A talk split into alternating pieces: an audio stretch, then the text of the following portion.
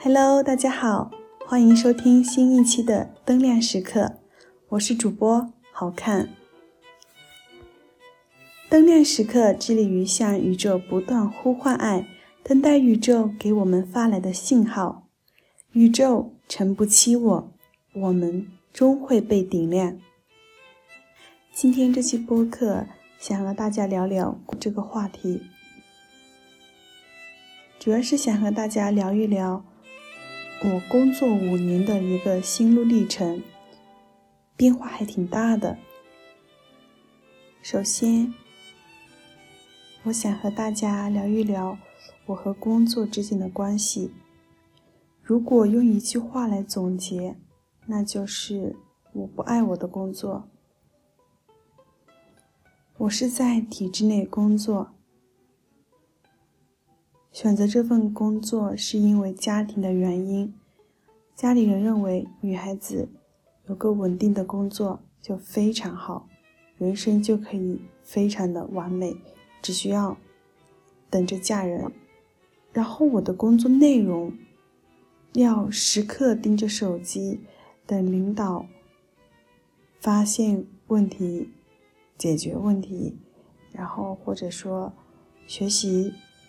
呃，领会文件、开会等等，工作的时长基本上来说，七点半到六点钟是一个七点半到六点是正常的吧，然后有特殊情况的话，可能要到晚上九点、十点钟。工作是看得见的爱。很遗憾，我不爱我的工作。这是我工作五年之后，我才确定，这样工作给我带来的后果，就是我一天当中除了睡觉的那几个小时，其他的时间脑子里全部都是工作。每天都有回不完的信息，做不完的各类表格。理不清的鸡毛蒜皮，那时候我就觉得有一个词形容的特别好，可能就是为我这种状态量身定做的，就是掏空。我真的感觉工作在一点点掏空我的身体，它把我的血，把我的骨头。把我的皮肉一点点、慢慢的全部掏空，我连躯壳都没有剩下，感觉自己就是火柴人，就只有几根，浑身上下就是几根木头。然后是身体有非常大的反应，首先最直观的是。脸色，脸色就是面如菜色。这个菜还不是普通的菜的颜色，它是菜市场里面被扔掉的那些烂了的菜叶的颜色。其次，身体问题还体现在月经失调。那段时间，我的月经。基本上就是，嗯，一两个月不来，来了的话都是持续的时间非常的久。我记得我当时是有跟单位的前辈哭诉了这个事情，然后得到的回答是：这是很正常的，在这里上班的女生没有一个是月经正常的。因为大家的压力都非常的大，我记得我当时听到这个回答，我整个人都是愣住了，就是我不敢置信，我不敢置信，是因为这明明是一个很大的问题，可是他们却认为这很正常，因为大家都这样。这已经是身体发出的非常明确的信号，告诉你你的身体出现了问题。我无法理解这种评价的标准。还有每天都会很疲惫，就算事情没那么多，没做什么事，可是整个人都还是非常的疲倦、疲劳，提不起精神，坐着就想躺着，躺着就起不来。这是在身体上，在心理上，是对自己失去了信心，不断的怀疑自己。因为压力太大，所以承受不住。承受不住的时候，我就一个人躲在厕所里面哭。后来我才知道，原来很多人这样子做过。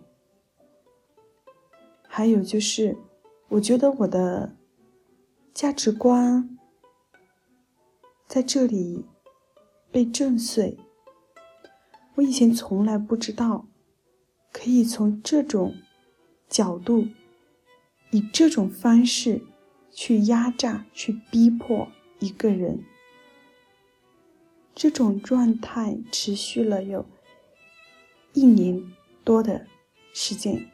我现在。我现在再回头去思考原因，首先工作自身的原因我不提，因为我现在还没有足够的资本与勇气辞职，所以我只能待在这里，我就必须要忍受工作它所带给我的痛苦。但是除了工作自身的原因，我发现我的原因更加重要，也更加严重。我之所以工作起来会出现、会带来刚刚说的那些后果，是因为我的重心犯错了，我的生活严重失衡，看得见的只有赤裸裸的工作。我一直以为。是因为我工作太忙，所以我没有自己的私人生活，没有自己的私人空间，没有没有休息的时间。是后来，在某一天，我的大脑忽然灯亮，就冒出一句话：不是因为工作没有生活，是因为没有生活，所以只能工作。这句话是突然出现在我的大脑里的，没有任何的前兆。当它出现后，我被这句话吓到了，真的。我现在回想，我的汗毛都竖起来，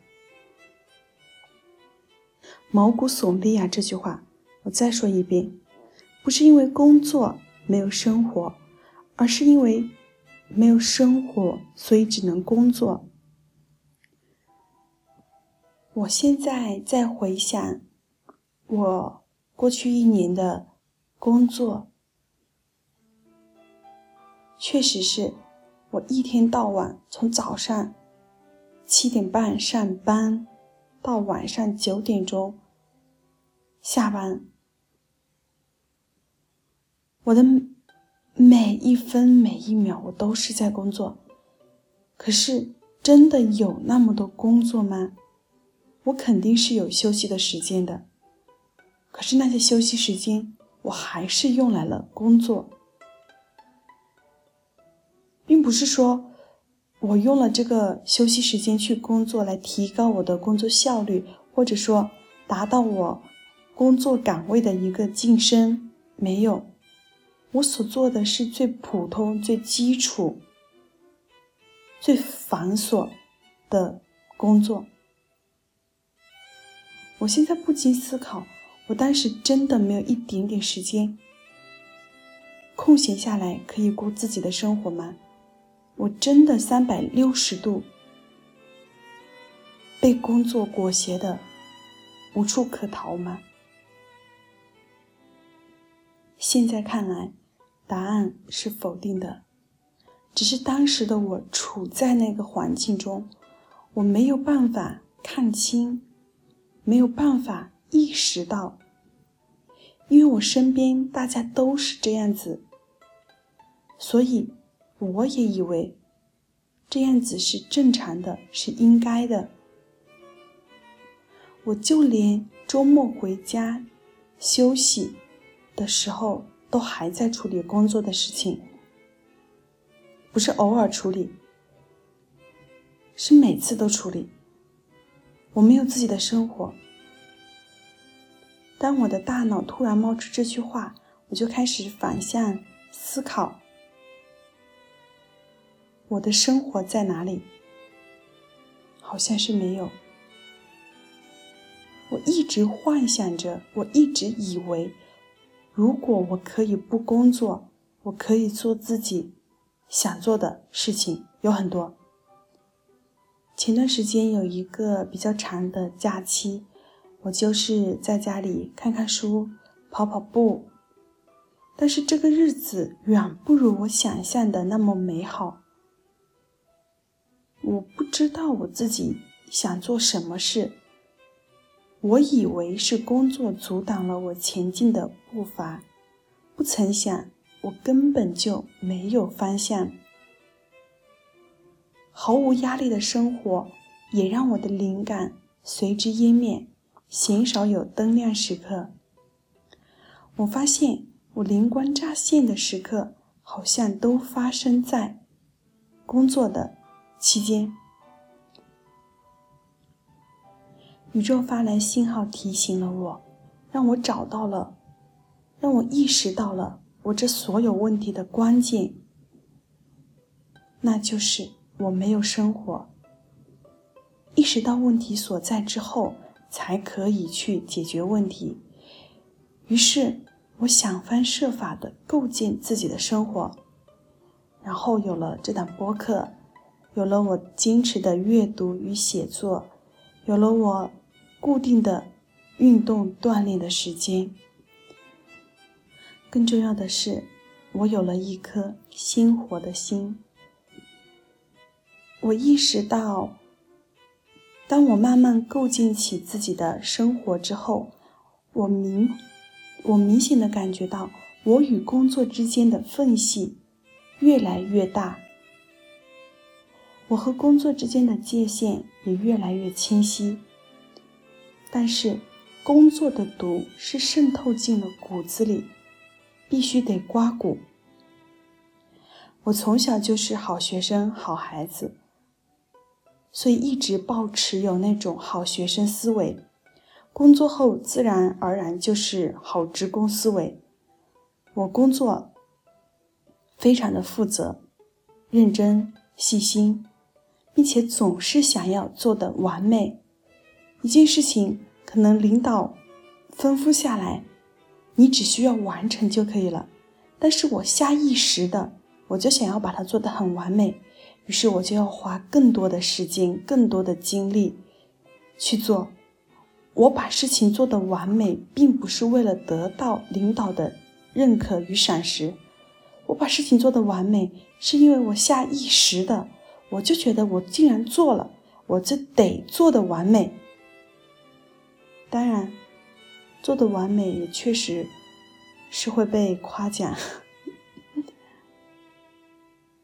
被夸奖之后，它又形成了，就更加激励我、刺激我，下一次做做的更加的完美，它就形成了一个循环。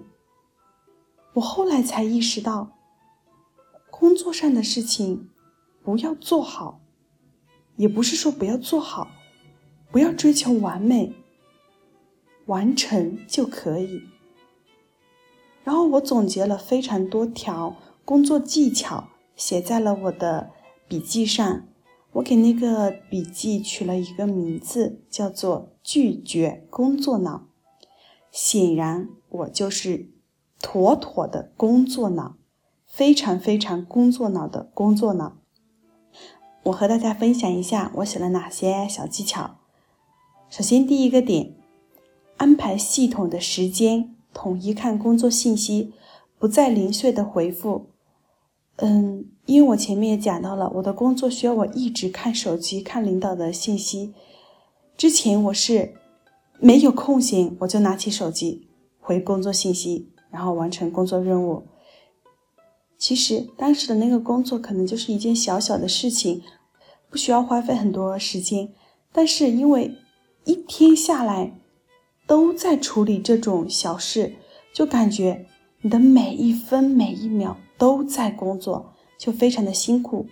后来我就给自己安排了系统的时间，比如说，嗯，每天中午之前会看一次，然后下午有两个时间段会固定的看工作信息。嗯，这样子实施一段时间后，我觉得我的工作效率也变高了，因为我可以把。事情集中在一个时间段去处理，就比像之前总要不停的去处理一件小事要好得多。这第一个，第二个，我觉得非常重要的一个就是，我下完班之后我就不看微信了。我以前啊，就是应该就也就是我自己贱哈。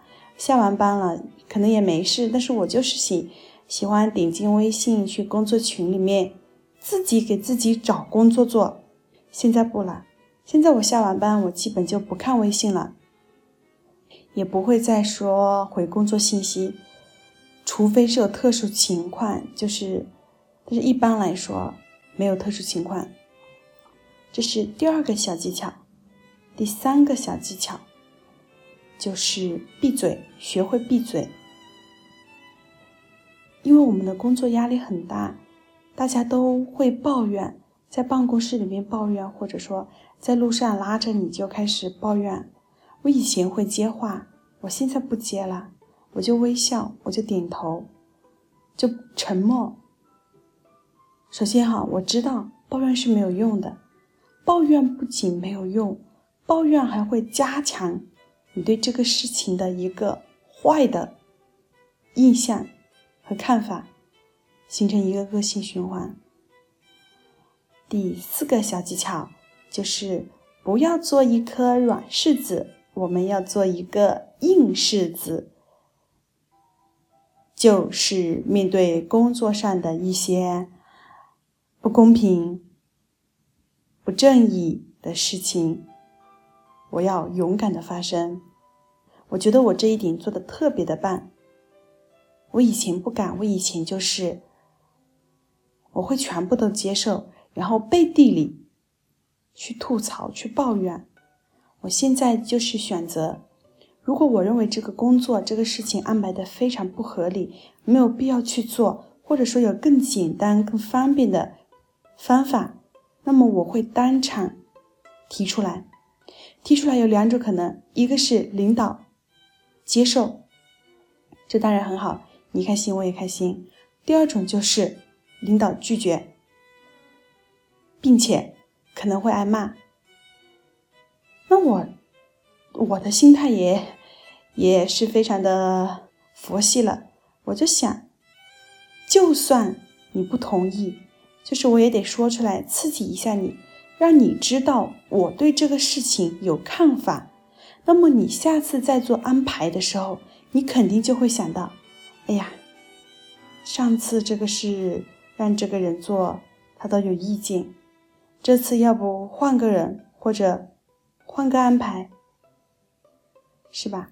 这个时候就有活动的空间了，可能下一次就轮不上你了。我觉得这个也非常的棒。希望我们都能做一个硬柿子。最后，最后最重要的一个技巧是我今年学到的。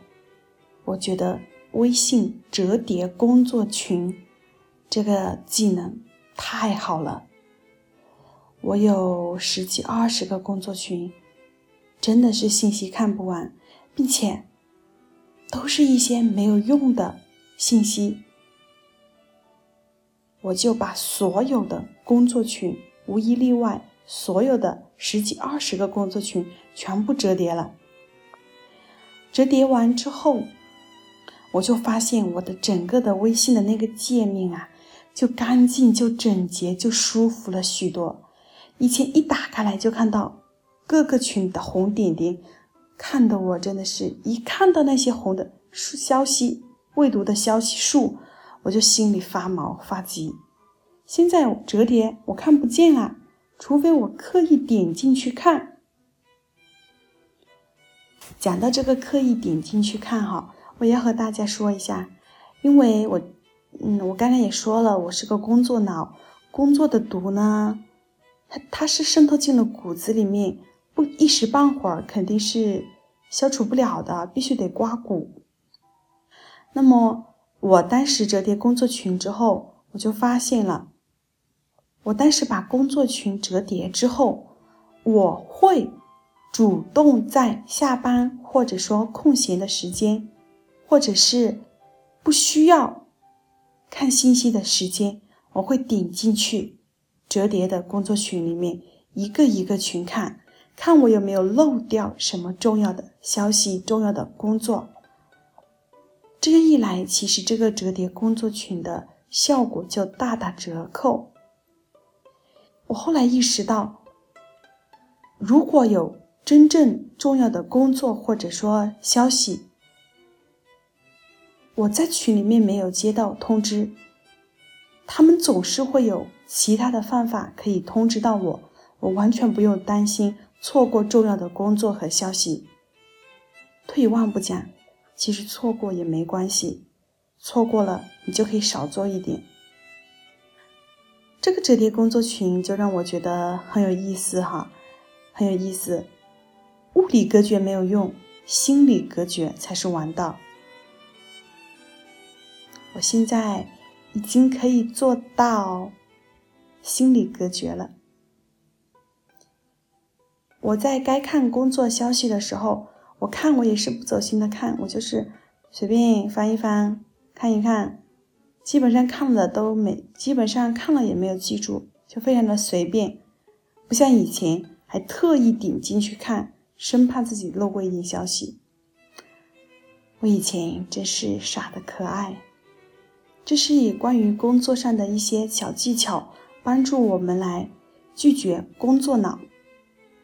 呃，我还下载了一个特别有意思的 APP，专门测压力的。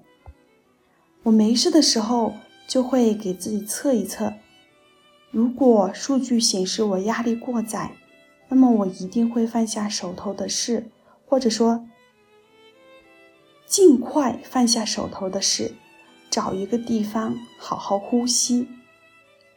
我相信数据不会说谎，因为我们在一个情绪里待久了，我们就会无法辨别自己的情绪，甚至无法感觉到自己。这个时候，我觉得借助外力，比如说像这种有数据、有明确的指标的东西来告诉你，可能会更好一点点。这里和大家分享到了拒绝工作脑的一些小技巧。那么在生活中，我刚刚讲到，我开始在构建自己的生活。呃，首先播客就是一个，那么我还有通过了其他的方式，阅读啊、运动啊，还有刚刚讲到的呼吸。这里我想稍微和大家展开来讲一讲呼吸。这个词大家都不陌生，我们每个人也都会呼吸，但是你真的会呼吸吗？呼和吸是两个概念，是两种感觉。我最近在我在学习如何呼吸，调整呼吸，观察呼吸，我觉得非常的有意思。人竟然可以在一起一伏之间，我们的心绪就可以宁静下来。我经常在工作的间隙，或者说压力过载的时候，我会找一个地方，自己在那里呼吸，就是单纯的呼气、吸气，呼气，吸气，这样子持续个一两分钟的时间。一两分钟之后，会觉得舒畅许多。可能是这段时间我的工作小技巧运用的比较好，所以出现了一个非常神奇的瞬间。在某一天，我上班的时候，我第一次感觉到我整个人，我身体的一部分飘了出来。随同我的思绪一起漂浮到空中，我清楚的看到空中的我，也看到地面的我。我有两个我，就像是孙悟空分身，假的那个原地不动，真的那个飞走了。当时我身处上空，我看见地面的我。那一瞬间，所有的痛苦与烦恼都不见了。那个感觉非常的奇妙，一种很幸福的感觉。我的心有一种前所未有的安静，就是感觉自己被超度了。不知道这个词用的准不准确？真的，我要怀，我要再形容一下。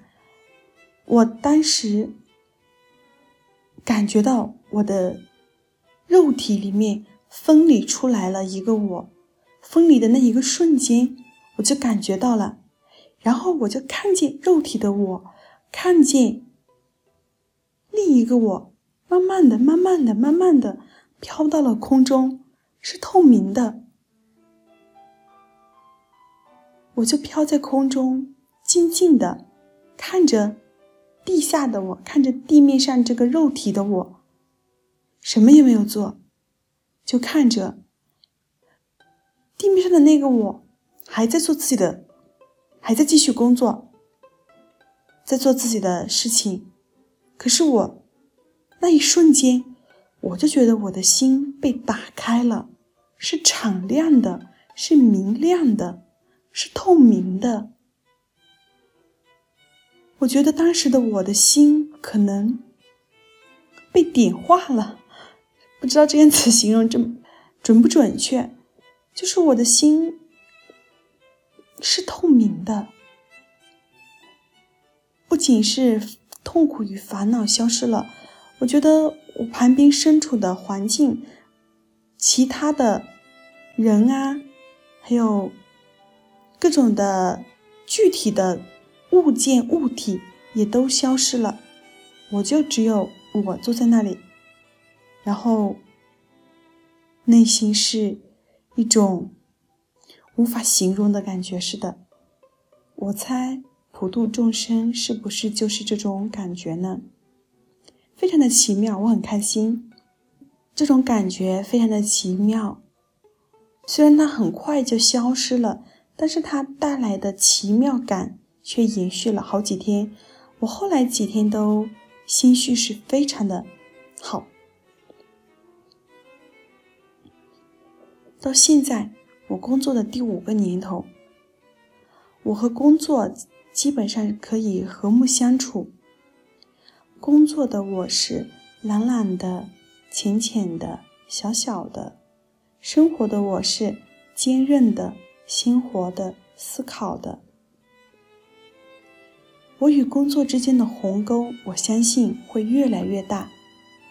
神奇的是，自从我有了以上的这些改变，我有了自己的生活，我有了自己的思考，我觉得工作上的麻烦都在绕着我走。就是有一种，你有自己的目标，然后宇宙，然后世界在给你让路的感觉。这段时间真的是深切的感受到了宇宙的祝福与爱，希望听到节目的你也能如此。给你我最真挚的祝福，祝福你工作和生活如你所愿。好啦，今天这期播客我们就聊到这里，等下一个灯亮时刻，我们再见。